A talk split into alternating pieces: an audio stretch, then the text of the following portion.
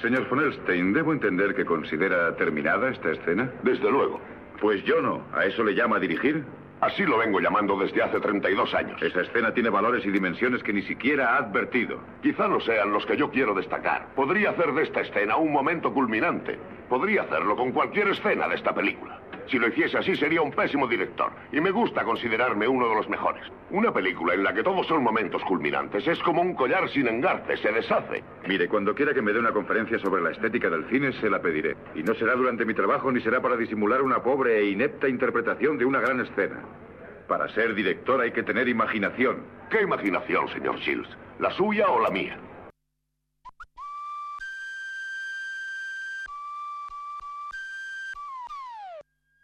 Cultura.eus con Galder Pérez.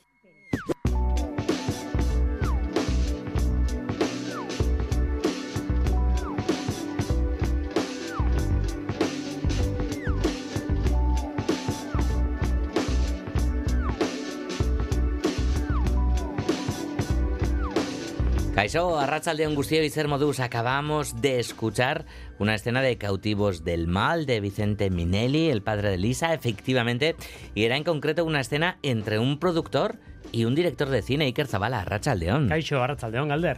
¿Por qué esta escena? Bueno, porque hoy es el Día de los Productores aquí en Cultura.eus, ¿verdad? Dentro de ese espacio de oficios del cine que dedicamos en estas semanas pregoya bueno, en este caso eh, vamos a hacer hueco, ¿no? A los productores, que ya sabemos que es un espacio muy, muy amplio en una película. Están desde principio hasta el final y yo creo que nos van a contar muchísimas cosas. Tendremos con nosotros a Iván Miñambres, que es el CEO de Único y también, digamos, que representa dos películas en esta gala de los Goya, Al sueño de la sultana y To Bird or Not to Bird, es eh, el corto. Y tendremos también con nosotros a Pablo Vidal, que es el jefe de producción de 20.000 especies de abejas. La producción hoy en los oficios del cine, este espacio que hemos abierto en cultura.eus, que abrimos eh, hace un par de días, hace 48 horas, el martes. José Ignacio Revuelta y Alberto Zubeldía en la dirección técnica, Esther Murelaga en la producción de redacción. Live va a publicar nuevo disco la semana que viene bajo el título de Azalesten y aquí tenemos el segundo adelanto que llega, por cierto, con un preciosísimo videoclip, obra de Irati Antía, Ozan, lo nuevo de Live. Adios.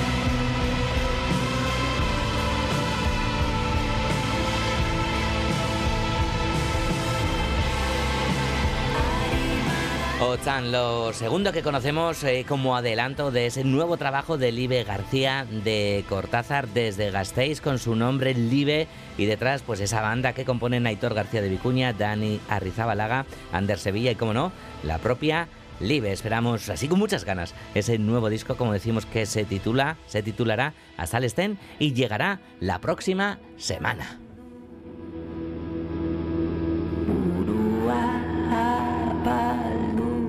Comenzamos con teatro. La joven compañía de Pabellón 6 estrena su nueva producción, Egun Zoragarriak, Días Estupendos, con texto de Alfredo Sanzol, una obra que cuenta 16 historias con un denominador común, el verano. Itziar Lazcano es quien dirige este nuevo montaje, cuya versión en euskera es de Pacho Tellería. Itziar Lombreras.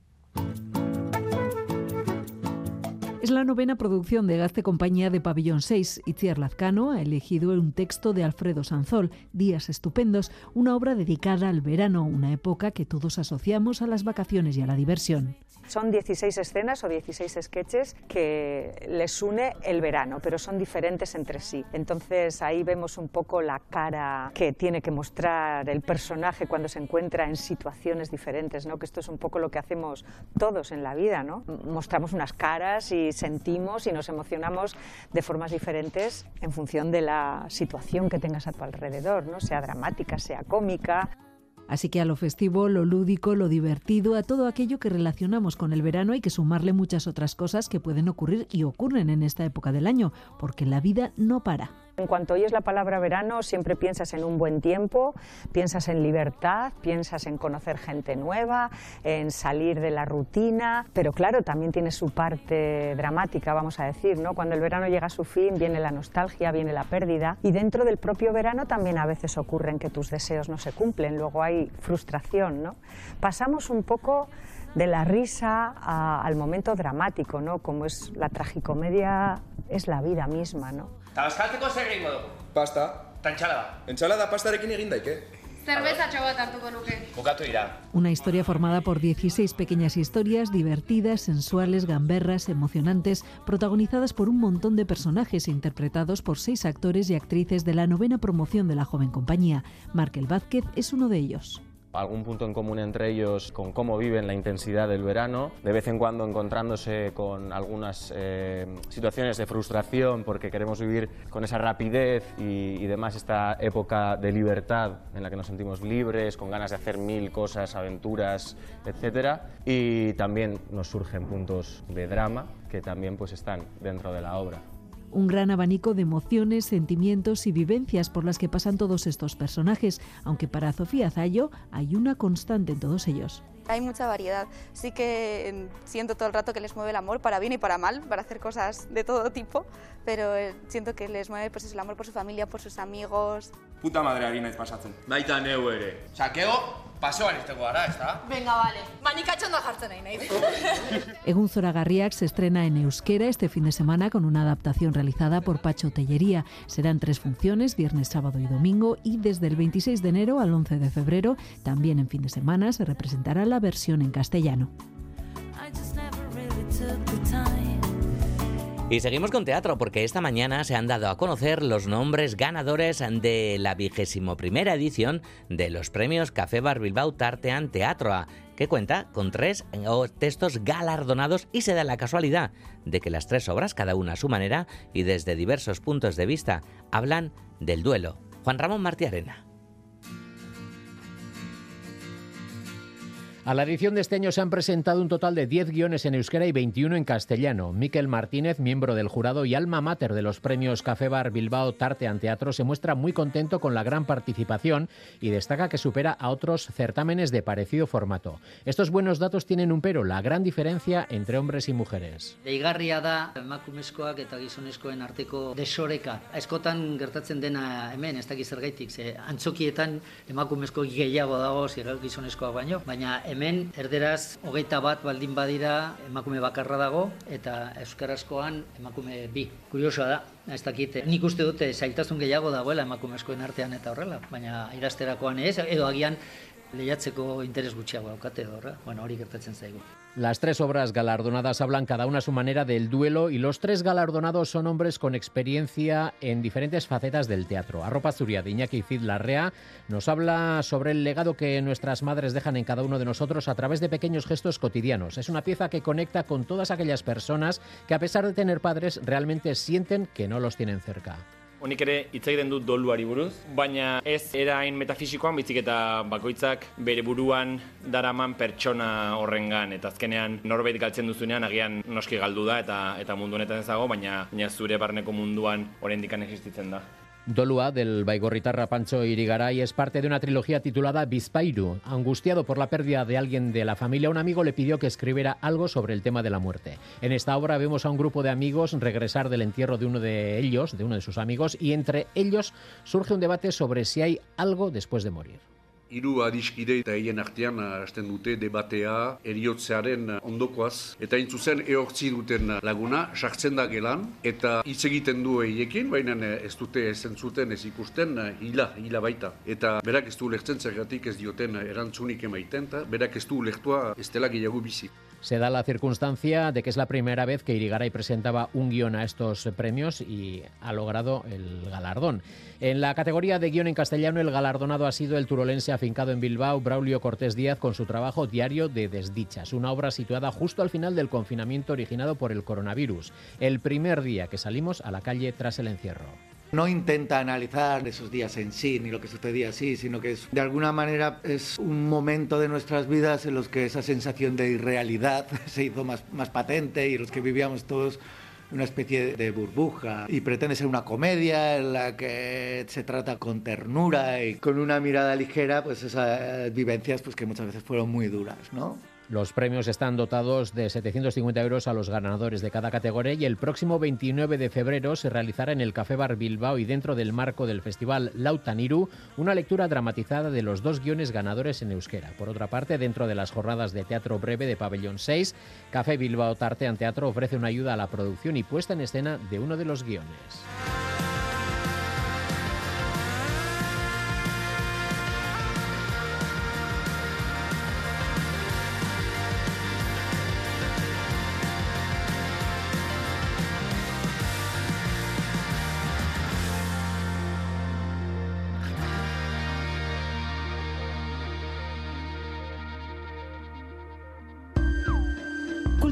cultura.eus. I could while away the hours, conferring with the flowers, consulting with the rain. And my head I'd be scratching while my thoughts were busy hatching if I only had a brain. I'd unravel every riddle for any individual. Estas semanas, previas a los Goya, nos proponemos hacer un travelín sosegado para fijar nuestra atención en muchos de, los gremios que componen una película. Iniciamos este camino casi por baldosas amarillas el martes por el montaje. Conocimos el montaje de cerca y digamos, pues que ahora vamos a abrir un poco más la mirada para observar a un campo que abarca pues todo el proceso de una peli, Iker. Sí, porque significativamente cuando decimos producción, en ocasiones nos referimos a la película en sí misma. Las tareas de este departamento de producción son el corazón material del viaje, interfieren en todos los campos adheridos a la película en sí y las decisiones que se toman desde este departamento de producción condicionan todo el resultado. Hablaremos hoy con dos exponentes de este gremio, bastante distintos entre sí, complementarios en estas tareas de producción. Avanzamos que los dos representan a producciones que pueden ser protagonistas en los Goya en la noche de Valladolid del 10 de febrero. Pablo Vidal, nominado al Goya a Mejor Director de Producción por 20.000 especies de abejas, Caixo Barracha León.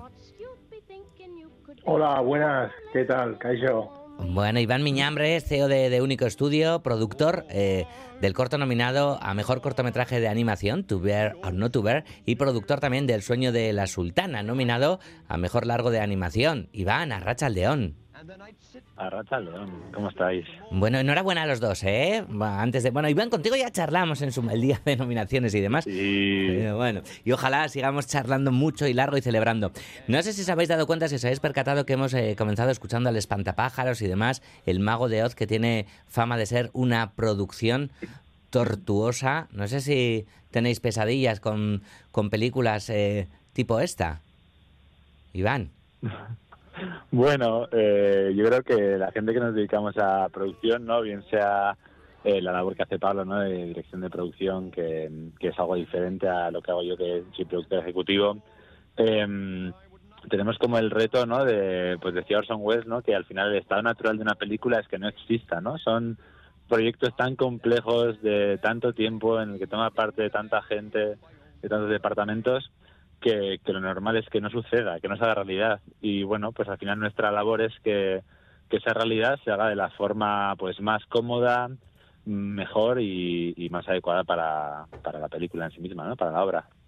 Porque por dónde comenzar a explicar lo que es la producción. Igual es más fácil decir qué no es producción en una película, ¿no? Porque la producción abarca un montón de cosas. Eh, Pablo, no sé, ¿cómo describirías eh, tu trabajo?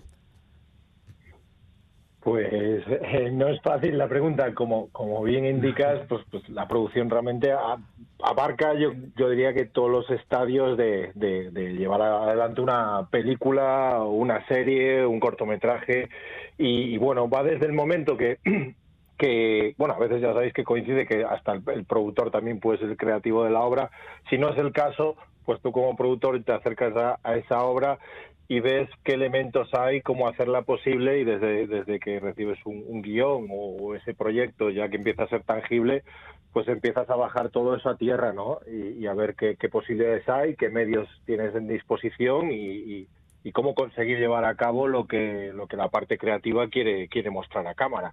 Eh, y, y bueno, como decía Iván, pues, pues hacer lo posible y que, y que parezca que, que ha sido un viaje maravilloso, aunque en el medio haya habido pues varios, varios choques. Y que no se note, ¿no? Casi nada, ¿no? Claro, o nada. Eh, sí que deberíamos diferenciar, ¿no? La dirección de, de producción, como decía Iván, ¿no? La, la producción ejecutiva y demás. A la producción ejecutiva la relacionamos mucho, eh, Iván, pues con, con la pasta y, y demás, ¿no? Pero hay mucho más, ¿no? Además de, además de, de ese símbolo del dólar o del euro, ¿no? Sí, bueno, yo creo que al final, queramos o no, para, para hacer los proyectos realidad hace falta financiarlos, ¿no? Y una parte eh, importante antes de llegar a la preproducción, ¿no? Que es donde, pues en el caso de la ficción, se hacen las localizaciones, el casting, el breakdown, etcétera. Pues hace falta eh, una labor ejecutiva de estar con, con cadenas de televisión, con plataformas, con instituciones, em, bueno, pues que puedan formar parte del proyecto y hacer unos pitch, que son como unas presentaciones de por qué deberían estar en ese proyecto, por qué deberían acompañarnos y, y poder conseguir la financiación para hacer realidad la película, ¿no? Muchas veces no es que los productores seamos hombres o mujeres grises, eh, que nos sobra el dinero, sino que tenemos la capacidad de poder eh, conseguir esa financiación para esos proyectos porque verdaderamente nos hayamos enamorado de ese de ese primer guion, ¿no? Como decía Pablo, que, que nos llega y que, y que muchas veces decimos, bueno, eso tiene que ser realidad, ¿no? Y muchas veces yo defino también la, la labor del productor ejecutivo como el encargado de cuando tú ves ¿no? Eh, la película y empiezas a hacer el desglose, vale, necesitamos todos estos actores, estas actrices, estas localizaciones, este equipo técnico y todo es una piedra inmensa, ¿no? Pues quien empieza a empujar esa piedra y a creer en ello y a darle ese primer arreón, ¿no? O encender esa, ese motor para que empiece a andar, pues, eh, pues puede también la parte de producción, ¿no? Se dice a veces, ¿no? Que es un trabajo al que se dirigen todos los demás, ¿no? Si hiciéramos un esquema o un organigrama de lo que significa una película, bueno, del apartado de producción saldrían un montón de flechas, ¿no? Que, que abarcarían eh, el resto de, campos. Eh, Pablo, no sé, cada vez que alguien necesita algo, ¿se dirige a ti o cómo va? Sí, básicamente, bueno, lo ha explicado muy bien Iván. Yo, yo creo que hay una, quizás provocado por, por, por, por la imagen que se da en las películas de lo que puede ser un productor o una productora. Eh, si vamos a las más antiguas, pues esa imagen casi de, detrás de un gran escritorio con el puro, ¿no? Yo creo que esa imagen ya se ha quedado totalmente obsoleta. Y, y, y la imagen real, pues efectivamente, bueno, pues intentas desde la dirección de producción coexionar los equipos, eh, bueno, que efectivamente, como bien ha dicho Iván, pues hay un flujo y unos presupuestos que durante y normalmente años trabajan los productores ejecutivos para que cuando tú, cuando el proceso comienza, pues bueno, tú sepas cómo pues, repartir las, las manzanas, ¿no? A cada cesta y las necesidades de cada de cada jefatura, de cada jefa, de cada jefe de, de equipo, pues bueno, intentar cumplirla siempre en la medida de, lo- de- de- de los medios que hay disponibles, ¿no? Y, y sí, efectivamente intentas, pues eso, hacer un poco de colchón y de cohesión entre, entre los equipos, pues cuando las cosas van bien, maravilloso, y cuando no van tan bien, pues te tienes que bajar al, al barro y, y negociar todo, claro, negociar desde, bueno, desde cuestiones no menores, como pueden ser las cuestiones de catering o dónde y cómo va a comer el equipo, a lo, por supuesto, pues, pues los cachés que de- en el caso de la ficción que pueda que pueda tener el elenco artístico o técnico en especial y bueno pues pues en general todo no y, y- y solventar los problemas lo mejor y más rápido posible no es un poco lo que lo que intentamos hacer Claro, eh, estáis hablando mucho, ¿no? De negociar, coexionar, ¿no? Eh, con los medios disponibles siempre, ¿no? Adaptándose a una realidad, la realidad de, de cada una de las películas y demás. También hay mucho de, de cuidar, ¿no? A todo ese enorme equipo, ¿no? Que, que es eh, una película, pero mm, por algo se os llamará también facilitadores. Claro, al final yo creo que también una parte, ¿no? Cuando, cuando la gente se refiere a los productores como personal no creativo, yo no, no estoy de acuerdo, ¿no? Pero yo creo que hay que ser muy creativo, ¿no? Para cuando, cuando en un proceso tan largo como es una peli eh, surgen problemas, ¿no? Y hay que facilitar las cosas. Bueno, pues intentar primero conocer a los departamentos, saber qué necesidades tienen, saber por qué de repente ha habido un, yo qué sé, pues en el caso de animación, por ejemplo, para hacer un mismo plano, eh, el- ese plano puede pasar por 17 artistas, ¿no? Desde quien hace el storyboard, la línea, el fondo, el personaje, el color, la iluminación. Entonces, bueno, eh, primero facilitar para que al pasar de un departamento a otro todo esté ordenado, todo esté en tiempos, no haya incomunicación, todo el mundo entienda cuál es el proceso anterior y posterior. Y cuando hay algún retraso, pues intentar siempre estar en comunicación directa ¿no? con, con las personas para, para ver por qué ha pasado y poder y poder atajarlo, ¿no? Porque bueno, pues si una película de animación se tarda en hacer más o menos un año mínimo de producción, pues bueno, pues cualquier retraso que pueda haber, pues os imagináis que, que puede ser catastrófico, ¿no? Entonces, bueno, pues intentar siempre eso, facilitar y, estar atento a ver qué, qué pasa en la producción, ¿no? Estamos haciendo un repaso estas semanas en cultura.eus en torno a los oficios del cine. Hablábamos el martes con dos montadores, con un montador y una montadora, que exponían cómo trabajaban, las particularidades de su labor. Les proponíamos que lanzaran una pregunta al siguiente eslabón de esta cadena de los oficios, al de producción que representáis vosotros. Esta es la pregunta que nos dejó Asten Marchena, es la candidata a los Goya por el montaje de Cerrar los Ojos. La escuchamos. me abruma. Yo voy al rodaje de visita y me quiero ir a los 10 minutos porque es, es una vorágine de gente, todo el mundo haciendo preguntas, respuestas, moviéndose sin parar. Y, y- y tienes la sensación, yo cuando siempre tengo la sensación de que molesto, en todos los sitios donde estoy molesto. O sea, armar eh, un presupuesto desde la nada, desde un guion, o sea, ¿por dónde empiezan a pensarlo? ¿Sabes? ¿Por dónde? O sea, yo eh, coger un guion y, y convertirlo en un Excel de económico, ¿sabes? De producción, eso me parece, ah, para mí es ciencia ficción, me parecen unos magos. ¿Cómo lo abordan? Desde que tienen un guion, ¿cómo, de- ¿por dónde empiezan? A ver, estos magos, esta ciencia ficción, este ar- el arte del Excel, ¿no? Primero para abrir el Excel. Primero abrir el Excel. No, Tenerlo actualizado, además, creo que- sí, yo creo que aquí te da mucho la experiencia, ¿no? En mi caso yo creo que, que al final, bueno, pues cuando ya tienes varias películas a tus espaldas, ya sabes el plan A, el plan B, el plan C, etcétera, ¿no? Pero siempre, siempre hay, o por lo menos en mi caso, no sé en el tuyo, Pablo, ¿no? Hay siempre como una sensación de no tengo ni idea si estaré acertando plenamente o no, si me estoy desviando mucho o poco, ¿no? Y al final hay, hay mil, como decía la compañera, hay mil, mil eh, departamentos, mil preguntas, mil cosas que pueden pasar, ¿no? Desde que, yo qué sé, desde que fallezca alguien del equipo que ha pasado en rodajes, ¿no? Y que de repente todo lo que tienes planificado con el equipo eh, se vaya al carajo, o bueno, mil, mil cosas, ¿no? Entonces eh, hay que ser prevenido para todo y tener agilidad y cintura para poder hacer. ¿Por dónde empezamos? Pues por, por tirar de nuestra trayectoria, por intentar ser eh, lo más concretos posibles, por tener diferentes opciones y, y nosotros en nuestro caso también nos da mucha ventaja el que hemos, llevamos como 15 años dedicándonos a la animación y el tener un colectivo de, personas cercanas, ¿no? Con las que siempre trabajamos, ya hemos hecho ya una, una familia casi, pues te permite por lo menos gran parte de, de ese presupuesto, de eso que tú intentas esbozar, que sea ya fijo, ¿no? pero para mí siempre hay una clave que cuando hago esos Excel que, que parten de blanco, ¿no? Y que luego los ves con todos los, todos los departamentos, todas las, las fases, yo me acuerdo que en la primera película dije, mira, no sé cómo voy a hacer esto, pero sé que con vosotros y con vosotras lo voy a hacer, ¿no? Y el lanzarte a ese vacío y decir, venga, va, vamos para adelante y ya vamos entre todos y entre todas haciéndolo, pues también es parte de esa magia, ¿no? De, de venga, pues a por ello. Mm. Pablo, ¿tú, tú, ¿tú cómo lo sientes? Bueno, pues, pues lo han escrito muy bien, Iván. La verdad es que, pues sí, es- hay ese vértigo.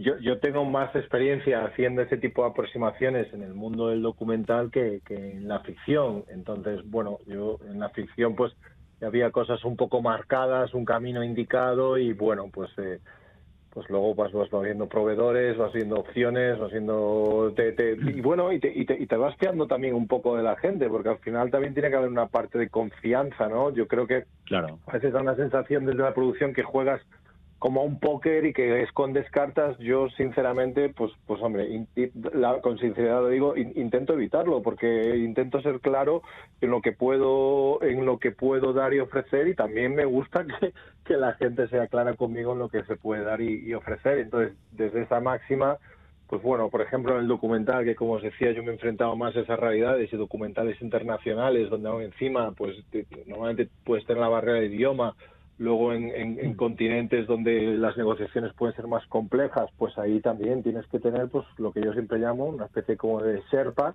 o figura que te ayude a aterrizar en ciertos lugares o situaciones, ¿no? Cómo gestionar un, rodaje de un mes, mes y pico, pues en, en, en- ciertos países de África o de Asia, o, bueno, algo que yo personalmente me enfrenté como productor de campo, que fue un año pues viajando por Asia Oceanía sin, sin retorno a casa y produciendo de día a día, o sea, era pura guerrilla. Y bueno, y ahí pues imagínate, en, en- en casi 400 días tienes un montón de errores, un montón de aciertos, pero en el camino lo, lo que haces es, pues eso, confiar en que la gente te, te ayude pues a, a- solventar lo que tú quieres conseguir, ¿no? Y, y, bueno, y en la ficción, pues, pues también un poco eso, ¿no? De generar esas relaciones de, de simbiosis y no de parasitismo, ¿no? Y decir, oye, pues venga, vamos a intentar ayudarnos, ¿no? Y, y, y, y como bien ha dicho Iván, pues, pues también eh, cuando los momentos más difíciles decir, bueno, pues yo sé que tengo aquí un equipo en el que el trabajo va a salir adelante, ¿no? Y intentas Claro, conseguir tenemos que tener en cuenta que, que, que no trabajamos con una materia prima, ¿no? O sea, es decir, no, no tenemos hierro y fabricamos tornillos Claro. y sabemos que el hierro cuesta tanto y que las máquinas tardan tanto, sino que hay pues un montón de, de factores que pueden hacer variar, variar eso. Total, total. Y luego elementos externos, pues lo, lo que decía Iván, pues puede haber, pues de repente eso, ¿no? Pues que pueda suceder un- algo, un suceso tan grave como que, como que alguien fallezca o, o cuestiones, pues, pues bueno, lo de la COVID, pues para las producciones, eso fue terrible, como, Claro. como, bueno, para todos, ¿no? Pero hubo un montón de producciones audiovisuales que, que estaban en el medio de un rodaje, pararon y algunas no se volvieron a activar hasta pasado largamente un año, ¿no? Y es como que todo, bueno, pues hubo que, que Bueno, bandear simple- todo o simplemente que tengas un exterior y que de repente te llueva cuando necesitabas que no lloviese. También. o, bueno, mil, mil cosas. mil cosas. Oye, es, eh, mm, eh, es también destacable, ¿no? Eh, que los dos habéis eh, realizado tareas eh, creativas, además de la propia producción, que, que está claro, ¿no? Que también es, es creativa, ¿no? Porque Pablo, también has, eh, tú como documentalista, Iván, tú también, ¿no? Tus cortometrajes Mm. como director y demás. Eh, ¿Hay algo de artista frustrado en quien se dedica a la producción? En mi Yo, caso no, en mi caso yo tenía claro que mm, yo hice mis pinitos, estaba a gusto, pero creo que a mí lo que me gusta de verdad es, es producir para, para todo lo bueno y para todo lo malo y creo que se me da mucho mejor y cuando tú crees que hay, tú ves que hay gente que es mejor que tú en otros departamentos, déjala hacer y tú a, a lo que sabes hacer mejor, ¿no? Pablo, en tu caso. Yo, yo personal, no, yo personalmente como, como sigo abierto, bueno, de hecho ahora mismo mi, mi, mi experiencia laboral está, no, no, no, o sea, aunque vengo haciendo un poco de producción en este último año, he hecho cuestiones más relacionadas en contenido y otras otras cosas. Y antes de, de la dirección de producción, concretamente de abejas, venía en un proyecto con Garisa, pues de codirigir, co-guionizar una, una serie documental. Entonces, para eso la verdad me siento bastante bastante libre. Si por ejemplo mm, me dijeran, bueno, pues dirigir una ficción, pues pues pues viéndolo desde el prisma del productor, no envidio muchas situaciones que sufre un director o una directora. Así que no sé si me tiraría ese barro, pero pero bueno, yo creo que la producción efectivamente es lo que estamos viendo, ¿no? Eh, eh, tiene, tiene muchos tentáculos y, de verdad que yo creo que, lo decíais antes, hay una parte creativa, o sea, no podemos pensar que la producción es algo que tú te sientas delante de ese Excel con el famoso puro detrás del escritorio y estás allí diciendo, quito este número, esta persona. No, no es así. Tienes que pensar cómo tus decisiones afectan y, qué afectación tienen a, la parte creativa. Y en eso también tiene que haber creatividad. Mm, lo del puro me encanta, que ha salido ya, ¿Cuánto daño ha hecho ese símbolo al gremio? Eh? sí, sí, para eso suena broma. Pero, pero yo creo que alguna gente lo tiene ahí, es que es cierto, creen que somos ahí una especie como de ratones de, de eso, del Excel y que estás ahí como, ah. ahí quito un número y elimino aquí una persona. Pues, pues coño, es que no, no es tanto eso, ¿no? Pablo, te referías. además, hay, algo, como que yo creo que hay que poner en valor, ¿no? Que yo creo que, bueno, pues en los últimos años em, creo que esa figura, como, como dice Pablo, ya se ha eliminado en gran parte. Y sí que hay como incluso parejas de, de directores, directoras y productores, productoras que trabajan juntos ya no solamente en una producción, sino que tiene una misma manera de ver y apostar por, por la manera de, por el universo de ese director, esa directora, y que son relaciones a futuro, ¿no? Donde se valoran, se entienden y tienen un camino mm, común, ¿no? Como es, por ejemplo, en mi caso con Alberto, digamos, ya como casi 15 años también trabajando, y eso te facilita todo, ¿no? El, tener esa confianza plena que a quien estás produciendo pues sepa valorar tu trabajo y sepa entender la importancia que tiene, creo que es eh, muy bonito y, y creo que se están generando parejas de dirección, producción muy atractivas en el panorama estatal, ¿no? Mm analizamos los trabajos que también nos han traído hasta aquí, ¿no? A esta gala de los Goya. Pablo, en tu caso, bueno, ha sido un viaje precioso, ¿no? Ese que habéis realizado, ¿no? Esas 20.000 especies de abejas y digamos que parte del éxito radicaba en cuestiones, bueno, que eran muy delicadas, ¿no? Encontrar a los niños adecuados, ese proceso de, casting que aquí parece indiscutible, ¿no? El éxito de las decisiones con ese oso de plata para Sofía Otero en Berlín. También Steve Resola, ¿no? Ha mencionado muchas veces que quería generar una atmósfera de cercanía durante el rodaje, ¿no? Que también era parte ¿no? Eh, intrínseca del proyecto. Bueno, para todos estos aspectos, el apartado producción es totalmente crucial, ¿no? Pues eh, bueno, yo la verdad, el, eh, a mí personalmente el viaje con, con, abejas fue comenzó muy temprano y, bueno, la, la, la, facilidad que se había en esas negociaciones que hablábamos previamente es que por suerte la gente entendió la pues bueno pues la sensibilidad y la posibilidad que, que, cuando era todavía proyecto podía suponer como película y lo que está siendo 20.000 especies de abejas. Eh, y bueno el proceso de el proceso de casting pues que yo también estuve ahí muy presente pues hubo también mucho mucho cariño mucha bueno además aquí y, y desde producción ejecutiva por supuesto Esti eh, el equipo de, de, casting de Noma Acting, eh, pues ahí la gente, Nayara Carmona, es decir, toda la gente que participó en todo ese proceso tenía muy claro el, el bueno, pues bueno, lo que se buscaba y sobre todo y ante todo también cómo cuidar, porque a mí en, esta producción eh, os reconozco que lo que más me quitaba el sueño pues era la parte del elenco infantil, ¿no? Pues otro otro tópico, como lo del productor del puro, es que, ¿no? Eso creo que lo decía Hitchcock, no trabajes ni con, ni con niños ni con animales. Bueno, pues allá vamos con un elenco infantil de, si no me falla la cifra, de 12 niños, ¿no? Mm. Niñas. Entonces, bueno, pues eh, había mucha sensibilidad, tuvimos eh, eh, conversaciones, encuentros, Naisen nos, nos hizo un poco, pues, pues un poco también de seguimiento y de, y de guía. Pues bueno, desde nuestra visión de adultos, como decir, bueno, vamos a cuidar esto, ¿no? Luego las cosas, pues ya sabéis, los niños, niñas, pues al final lo hacen todo fácil. En este caso, pues el caso concreto de Sofía, pues bueno, yo, yo creo que, bueno, eh, eh, ya se veía durante el rodaje que había algo especial lo que viene después con los reconocimientos y demás, ya sabéis que eso no, no, no lo sabes, pero, pero bueno, yo con Fernando, bueno, con los padres de, Sofía hubo muy buena relación. Yo aún tengo la memoria el día que fuimos a su casa en Baracaldo, pues a anunciarles que, que eh, este y yo, pues que, que, ella era la, niña elegida y, bueno, la alegría y, mm. y, demás fue inmensa y, y ese trayecto, pues sí, fue especialmente, especialmente bonito y ahí sí que se intentó desde el principio cuidar mucho esa, esa atmósfera y sí, yo creo que el ambiente en general fue, fue, pues, pues, en muchos aspectos muy familiar, sí, sí. Yo creo que eso al final se, se empapa también la, la película, por supuesto. Iván, eh, tus nominaciones son dos con, con, dos proyectos muy diferentes, uno a largo, hablamos de, de, animación en ambos, El sueño de la sultana, To Better or Not to Bet, en, en, cor, en, cortometraje. El año pasado de Sevilla te volviste con las dos manos llenas, esto de, del doblete ¿no? y demás, ¿no? Eh, ¿qué, qué, nervios también para, para, ir a Valladolid y demás? ¿O, o, o cómo lo vas sintiendo, Iván?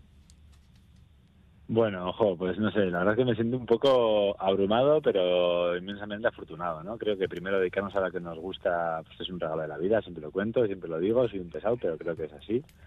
Y, y luego, pues como, como siempre los premios, pues decía Pablo ahora mismo que no se puede contar con ellos, eh, van viniendo, entonces, bueno, pues a disfrutar, eh, a estar acompañado de todos los compañeros y, y compañeras de, de profesión, a disfrutar de ese día que es la fiesta del cine y bueno, pues si es uno perfecto, si son dos maravilloso y si no es ninguno, pues bailaremos y disfrutaremos lo que haga falta, ¿no? Así que, mm. bueno, haber llegado hasta aquí ya parece un tópico la frase, pero esto es sentido, no creo que que tanto 20.000 como nuestros proyectos, eh, los tres han tenido un recorrido increíble y, y, bueno, pues es maravilloso que, que, podamos estar en los Goya también compartiendo aventura, ¿no? Pues se nos queda corto este tiempo, pero hay tanto, hay tanto de, de qué hablar que os tenemos que pedir ahora rápidamente. La semana que viene tenemos script y ayudantía de dirección, así que Pablo, eh, ¿qué, ¿qué, pregunta lanzarías aquí a ayudante de dirección o a script, la que te apetezca? Y, y después eh, la lanzas tú también, Iván, por favor. Pablo. Venga. Pues qué buena, pues te lo me había preparado. Eh, sí, es verdad, sí, es, eso es automata, es una atraco. Pues, eh, ¿cómo, ¿cómo se consigue? La, la verdad, eh, eh, a mí me fascina mucho el trabajo de, de, de ambas posiciones porque eh, esa capacidad de concentración y de que efectivamente cómo se consigue que un plan se eh, casi son como un metrónomo, es decir, cómo se consigue llegar a ese nivel de concentración para que para que su trabajo eh, se cumpla, el resto lo cumpla día a día, diría yo. Mm. Muy bien. Iván. Pues yo les preguntaría que si que si algo que estaba en sus planes, ¿no? Porque suelen ser profes eh, eh, como cargos, ¿no? Que, que a veces es, pues igual que nos has preguntado, ¿no? Si era porque somos artistas frustrados o no si tenían claro que querían estar ahí eh, o no y qué es lo más especial de su trabajo en el día a día, porque son como, ¿no? Como dos cargos que mucha gente igual tampoco sabe lo que hacen, que es para ellos lo más especial y lo que más cariño le tienen dentro de todas las funciones que tienen. Estupendo, muy bien. Pablo Vidal, eh, Iván Miñambres, es que ricasco y nos vemos en, en Valladolid. Pues nos vemos por allí, mucha suerte Pablo y muchas gracias por, por Igualmente. también por ahí. Besarka bat, sorteo. Gracias. Agur. Agur. Gero arte. Agur, agur. Agur.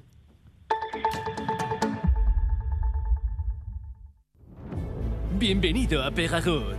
51 pistas accesibles gracias a sus telesillas ultra rápidos. Elige tu alojamiento con vistas al lago o a pie de pistas, unidos por la telecabina Skyval. Añadiría además que la estación tiene el galardón Family Plus. Es un verdadero plus, de verdad. Reserva tus vacaciones en Pegagood en enpi.com. Premio Marcelo Gangoiti. Más de 25 años apoyando el desarrollo de la pequeña y mediana empresa de la margen izquierda y de todo el País Vasco. Musquiz 26 de enero. De la mano de EITB. El 19 de enero, viernes, Lala Love You en concierto en el Centro Music Barri de Quecho. A partir de las 9 de la noche, disfruta de los sonidos de Power Pop de esta refrescante banda. Entradas a la venta en Red Cuchabank, Music Barri y Romo Culturechea. Organiza Quechoco Culturechea. Los grandes temas de la actualidad en un espacio de análisis, opinión y tertulia política en directo, a la medida la sociedad vasca. En Jaque XL con Xavier Lapitz. Esta noche en E ETV2. Radio Euskadi. Batzen gaituzten emozioak. Kultura.eus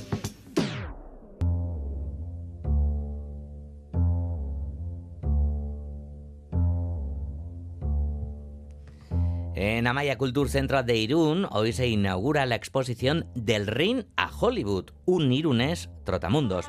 La exposición recorre la vida de Shanin Olagibel, boxeador irundarra, nacido en 1908 y que llegó a ser actor de Hollywood en la época dorada de los estudios. Parte de su extensa filmografía se muestra a través de fotografías, carteles y proyecciones en esta exposición que está comisariada por Gurut Albisu que podrá visitarse hasta finales de marzo. Nos lo cuenta Ainhoa Aguirre. Como boxeador se inició en Donostia en la década de los años 20 del siglo pasado época en la que en Guipúzcoa dio algunos de sus mejores púgiles, como fueron Paulino Uzcudun e Isidoro Gastañaga. La fonda Cojuena en la parte vieja y el gimnasio Casalonga en Gros fueron dos lugares de referencia para los profesionales del boxeo. Al año de comenzar ya como boxeador profesional, tiene el problema con las manos las tiene, como dicen, de cristal. Y entonces eh, acude eh, para solucionarlo a Zumbilla y trabaja durante meses como, como leñador y así fortalece ambas muñecas. Y como boxeador se dice que el que tenía una gran pegada, eh, tenía mucha envergadura y los brazos muy largos y entonces era muy positivo como boxeador, pero dicen que era un poco temeroso, un poco reservón, digamos, le da mucho respeto el, el enfrentarse también delante del público. En el transcurso del combate el vasco encaja impertérrito diferentes golpes de su contrincante. Shanin se formó primero en Donostia y luego en París. Despuntó entre los pesos pesados de su generación por su pegada con la derecha y su agilidad. En el 31 le solicita eh, Paulino Scudum para preparar un combate que tiene importante en Reno y ahí de esta forma accede a los Estados Unidos y realiza una primera campaña brillante, llegando incluso a boxear en el Madison Square Garden Junto con el combate del Madison Square Garden de Nueva York, uno de los más memorables fue ese que mencionaba Guru Albisu, el de Reno, que se celebró el 4 de julio de 1931 asistieron más de 15.000 aficionados al boxeo, entre ellos numerosos vascos del oeste de Estados Unidos, y en las primeras filas tomaron asiento dueños de casinos y actores de Hollywood como Buster Keaton y los hermanos Marx. Paulino Uzkudun se enfrentó a Max Baer y Olagi Bell a Owl Johnson. En ambos combates, la victoria fue para los vascos. Pese a esos primeros triunfos, Shanin no duró mucho en los ring americanos, en parte debido a las lesiones, en parte debido a los excesos y la vida nocturna. Eh, hace otra campaña que ya no tiene buenos resultados, con la suerte de que intenta reflotar su carrera en Los Ángeles y allí se fijan en él por su, corpulencia y entonces empieza a trabajar en diferentes estudios de Hollywood. Eh, como figurante y posteriormente ya como hasta como actor de, reparto. Está ahí prácticamente eh, de forma intermitente dos años y ya se fijan en él para, eh, le proponen dedicarse a la, a la lucha libre. Así es como Bell llegó a Argentina, a la lona del ring del Luna Park y participó en varios torneos de Cachascan, del inglés Cachascachcan, que significa algo así como agarra lo que puedas que es una de las estrellas de las temporadas de lucha libre del, Luna Park y se casa con una chica de origen búlgaro, Jeska Todorov, y también monta a, todo trapo un gran eh, bar-restaurante en la bonaerense Avenida de Mayo y lo que pasa es que tanto el matrimonio como el bar eh, hacen aguas al poco tiempo y ya en 1950 regresa a España y retoma la actividad de actor de reparto.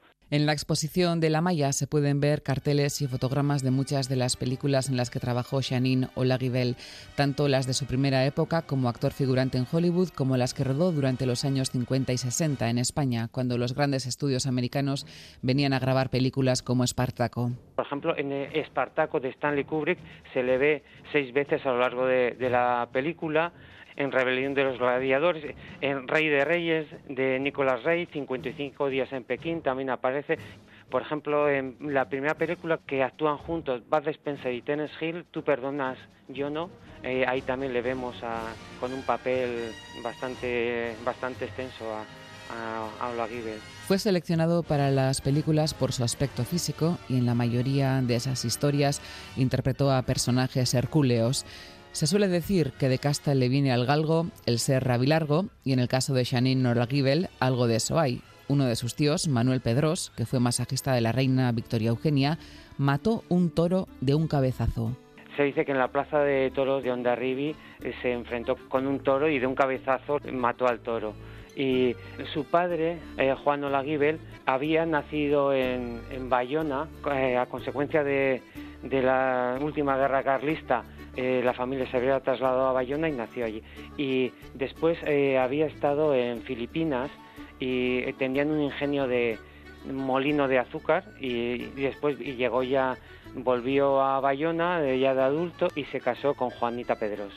La exposición Del ring a Hollywood, un irunés trotamundos, propone un recorrido por la vida del boxeador Shanin Olaguibel y se centra principalmente en su labor como actor de cine. Se podrá visitar en Amaya Culture Centro A hasta finales de marzo.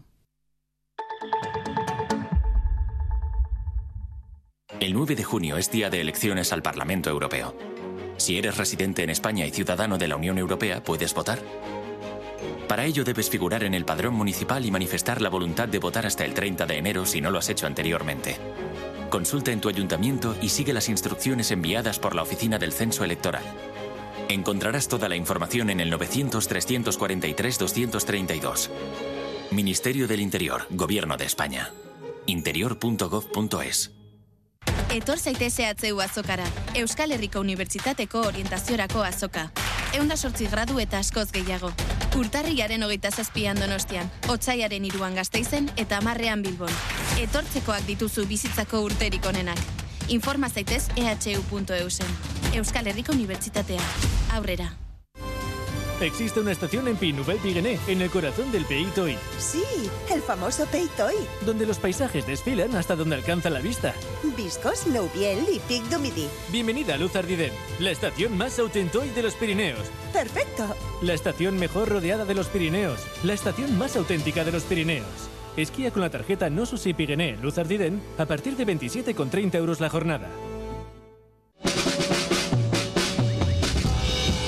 Recupera los contenidos de Radio Euskadi en la web eitv.eus y en la app EITV Nayeran. Radio Euskadi. Compartimos lo que somos. Cultura.eus.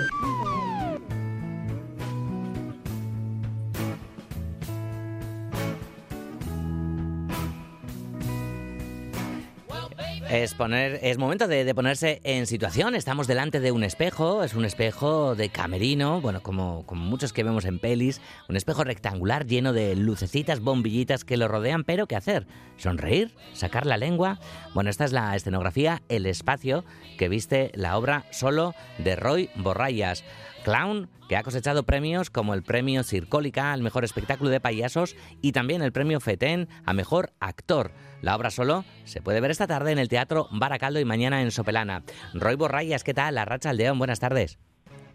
Hola, ¿qué tal? Muy bien. Bueno, ¿qué tal en Baracaldo? Por cierto, que ya has ofrecido ¿no? unas cuantas funciones para, para público Sí. escolar y demás. ¿Qué tal te has sentido, Roy? Muy bien, muy bien. La verdad llevamos aquí un par de días y ya hemos hecho tres funciones. Ayer hemos hecho dos y hoy una.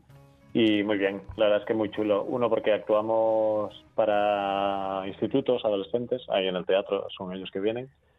Y es muy chulo porque después hacemos unas charlas, hablamos con ellos, preguntan dudas que tienen y estamos así un rato, un rato más, más cercano, digamos.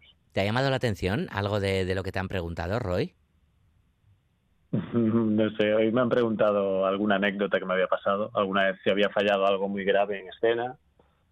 Y no sé, la verdad es que fue muy interesante porque ayer vinieron, ahora mismo no me acuerdo el nombre del instituto, pero de, un, de artes escénicas que hay aquí. Ajá, de Y- Iberrecolanda, supongo, ¿no? Sí, creo que sí, porque me han dicho que era el único que había. Sí, que sí, sí, sí. Y claro, es muy chulo porque vienen a ver eso, obras de teatro diferentes, de payaso que nunca habían visto y, y es chulo porque, porque hablas de cómo se crea un espectáculo, de lo que hay detrás. Claro, porque es muy interesante que vean que vean eso, lo que hay detrás, porque tú vas, ves un espectáculo, igual te vas para tu casa y no le das más vueltas, pero ostras, detrás de eso hay, hay mucho curro, no solo hay una persona hay, hay más gente, hay el vestuarista, hay las luces, hay el sonido. Y bueno, fue muy interesante hacer esas conversaciones. Mm. Bueno, hemos puesto un poco a la, audiencia en situación con ese camerino, ese espejo para, para, presentar solo, ¿no? Solo humor íntimo sobre la soledad. Te hemos leído que dices también con ese espejo, ¿no? También como, como símbolo que sirve para cualquiera, no solo para artistas, ¿no, Roy? Sí, sí, la verdad es que, bueno, como, como cualquier obra, me imagino que tiene muchas lecturas. Y sí, el espejo hace claramente de cuarta pared, ¿no? En este espectáculo la cuarta pared es muy, muy palpable porque es un espejo que separa al, al personaje del público. Y después también habla de esto, ¿no? De quiénes somos, de cómo nos reflejamos, cómo nos vemos a nosotros mismos, de, de las máscaras que nos ponemos. Hay, hay muchas máscaras en el, en el espectáculo, máscaras reales, físicas, y hay máscaras mm, metafóricas. Pero habla de eso, ¿no? Del artista que está en escena y es un personaje y después se va al camerino y es otra persona totalmente diferente. Mm. La función transcurre, ¿no? Precisamente, ¿no? En, en, ese, en ese camerino, es el hábitat natural, ¿no? De, del payaso después de, salir, de salir a escena, pero varios lenguajes, ¿no? Porque está el del clown, pero bueno, utilizas también, ¿no? Objetos, máscaras y, demás, ¿no? En este solo. Sí, efectivamente. Yo soy payaso, lo que hago, lo que he hecho hasta ahora eh, siempre ha sido cómico, pero sí, en este caso, en este espectáculo, me he atrevido a meterme con los títeres, es un poco intrusismo laboral porque nunca he hecho títeres y no tengo ni idea de títeres, pero me apetecía y me he metido ahí a, probar. Y también hago algo de máscaras, algo de manipulación de objetos. Sí, un, poco por, por jugar. Esto ya lo hago bastante. Cuando hago algún espectáculo me gusta probar cosas nuevas. Que sí, que no sé, una vez tenía una amiga que me decía, es que para hacer cosas que ya sabemos hacer, para eso no nos metemos. Tenemos que hacer cosas que no sepamos hacer. Aunque... si, total, si total ya lo sé hacer, ¿para qué lo voy a repetir? Quiero hacer algo que no sepa hacer. Hombre, así uno nunca se aburre además, ¿no? Claro, claro, sí, también es lo bueno ¿no? de nuestra profesión, que nos permite nos permite cambiar día a día dentro del espectáculo y mucho más de un espectáculo a otro. Es decir, pues ahora quiero hacer un espectáculo de eso, de mimo, un espectáculo de, marionetas o de malabares. Pues venga, aprendo malabares y me tiro. Mm. Oye, ¿y por cuántos momentos pasa, pasa el actor o el clown, ¿no? O, la persona durante, durante este solo ahí delante del espejo, que parece un primerísimo plano, por cierto? Sí, efectivamente, sí, muchas veces me lo, me lo comentan y realmente eso estaba presente durante la creación, que es un, es un formato muy cinematográfico, que es, a propósito, tampoco es que la idea que sea una película, pero sí, el, como lo has descrito, es un, es un muro, o sea, realmente hay una cuarta pared, hay un muro, y en ese muro hay un rectángulo, una ventana que es el, que es el espejo. Entonces el público lo único que ve es a través de ese recuadro. Hay cosas que se ven, cosas que no se ven, que se intuyen, obviamente la mayor parte se ve porque estoy sentado, pero a veces me levanto, se me ve parte del cuerpo y sí, es muy, es muy primer plano, es, un, es muy cinematográfico.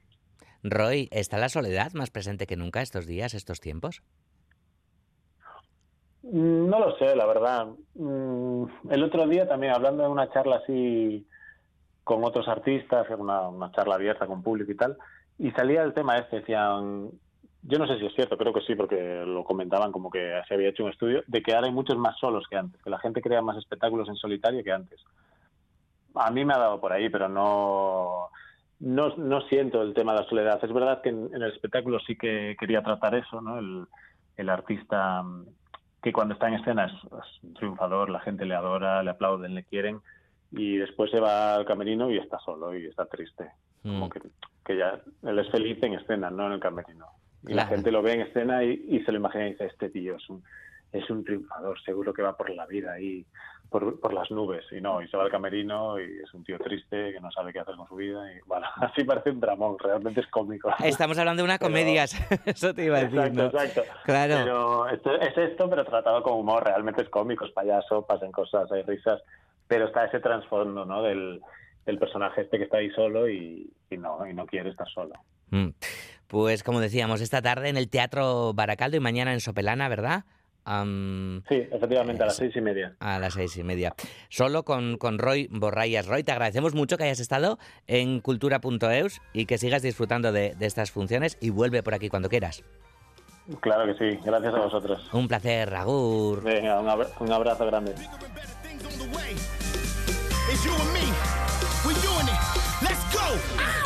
Esta es la música de Esnebelcha. Mañana en cultura.eus estaremos con Xavi Solano de Esnebelcha Viararte. Ondo izan, agur.